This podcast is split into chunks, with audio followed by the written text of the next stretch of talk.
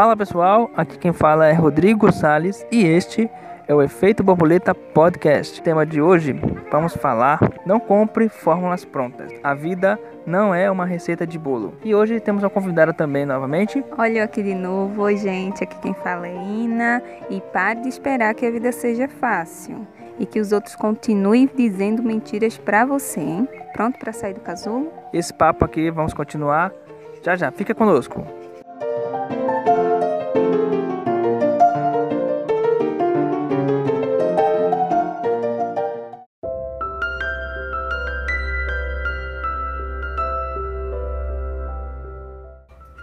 Hoje, com a internet crescendo cada vez mais, com mais gente tendo acesso a ela e também mais gente construindo conteúdo, a difusão do conhecimento ela está muito abrangente, principalmente por smartphone. É muito fácil você ter acesso ao conhecimento e por conta disso, falsos conhecimentos surgem. É muito fácil a gente encontrar conhecimentos não são muito úteis e principalmente muita gente querendo vender conhecimento, fórmulas prontas para alguma coisa, para você comprar essa fórmula você aplicar e essa forma supostamente vai funcionar para você.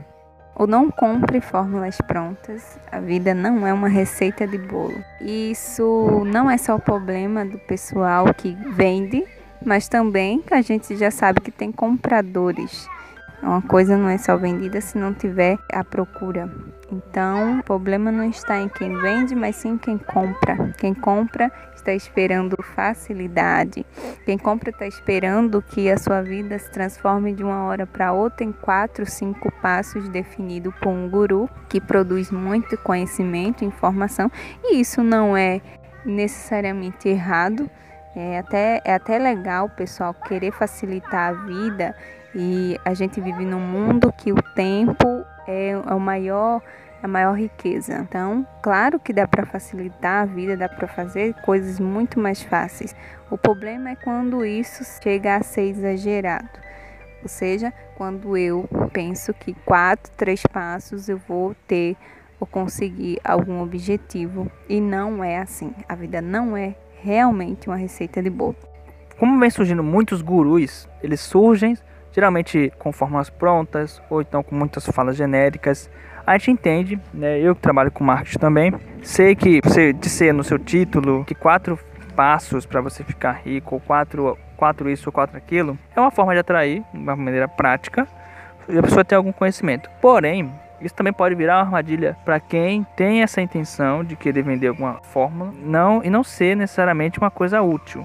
Existem sim pessoas que fazem um trabalho muito bom, que vendem soluções muito boas, também que ajudam as pessoas. Porém, também tem aqueles que aqueles que só vendem alguma, alguma fórmula genérica e acreditam que estão fazendo muita coisa. Tem aquela coisinha também que eu queria dar uma ênfase. É igual ao remédio, né? Quando, ah, não, vizinha, esse remédio serviu para mim, pode servir para você também. Não é assim, gente. Claro que tem os gurus, tem pessoas sérias que aprendem, que transformam o conhecimento realmente em resultado, que esses, e esses passos realmente ajudam pessoas, só que não, o, o não necessariamente a mesma receita vai dar o mesmo bolo. Isso é muito importante. Não ache que os quatro passos do, do seu colega empresário vai servir no mesmo, na sua empresa ou então no, no mesmo segmento seu. Até essa questão do, da empresa e do segmento tem algumas peculiaridades. Então, se eu for seguir o mesmo passo, igual uma receita de bolo, vai dar em merda. Aí a gente entra no contexto sobre a verdade. No caso, a sua empresa ou então a sua realidade é diferente da realidade de outra pessoa.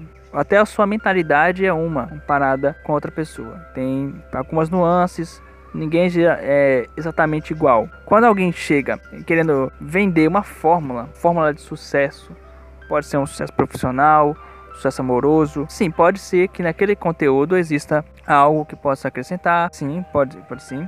Entretanto, Sabe aquela essência de baunilha que todo mundo usa no bolo? Sabe aquela, aquela cereja do bolo? Pode ser a sua cereja também do seu bolinho. Só que não necessariamente pode ficar gostoso. Então, o mesmo ingrediente talvez consiga dar ou aquele toque final na sua receita e ou não, simplesmente não deu e bora para outra, né? Não vamos ficar na teimosia, porque isso aí existe uma linha tênue entre a teimosia e a persistência. Então, bola para frente quando não der certo. Tentou, não deu certo, então essa daí realmente não é minha receita. Esse ingrediente tô fora, colocar outro ingrediente no meio aí.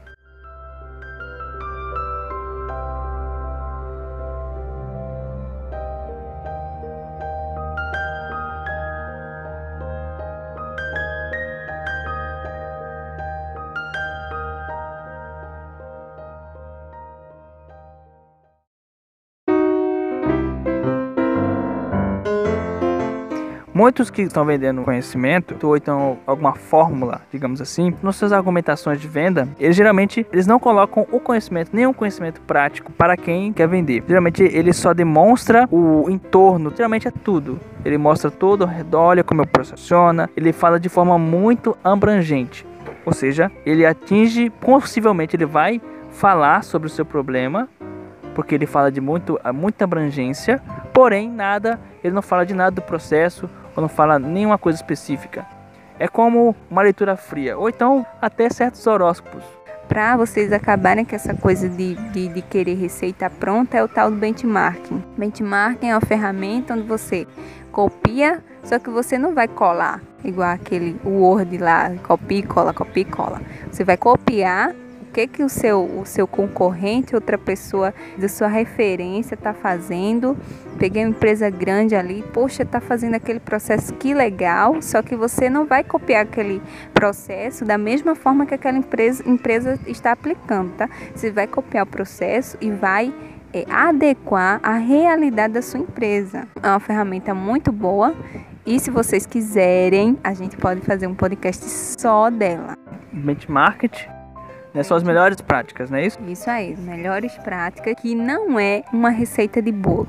Você vai pegar aquele processo, aquele conceito, você vai aplicar na sua empresa conforme as particularidades. Você vai pegar, por exemplo, a receita do bolo, mas você vai colocar um ingrediente final que faça a diferença na sua receita e você faça o melhor bolo, que é isso que o mercado e competitivo ele está precisando, que você seja o diferencial.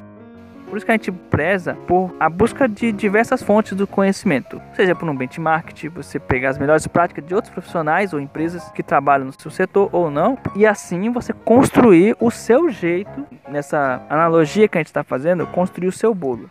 Porque você vai buscar de diversas fontes através da sua forma de fazer, você vai começar a construir o seu jeito, forma de sucesso e que essa receita possa sim, porque não ajudar outras pessoas. Coloca o teu ingrediente agora nisso aqui e tem segue o roteirinho, mas não é fórmula. Até o roteiro mesmo, ele pode ser modificado conforme a correnteza da água.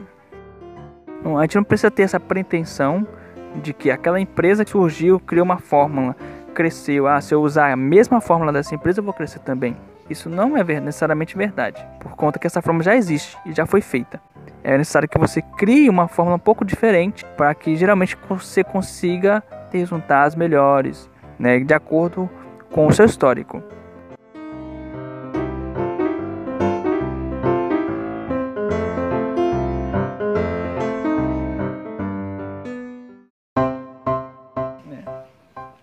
Bom, gente, então a gente agradece. Estamos aqui encerrando mais um episódio do Efeito Borboleta. A gente agradece. Muito obrigado, Ina, por participar. É, obrigado, gente. Se inscreve aí se quiserem o tema do benchmarking para dar mais, muito mais detalhes, para você realmente usar 100% dessa ferramenta. Se vocês te dou passo a passo, você vai, você vai ter a, a receita nota 10 do sucesso. Aí tá falando justamente para não fazer isso, tu tá vendendo isso. Coisa, coincidência, não?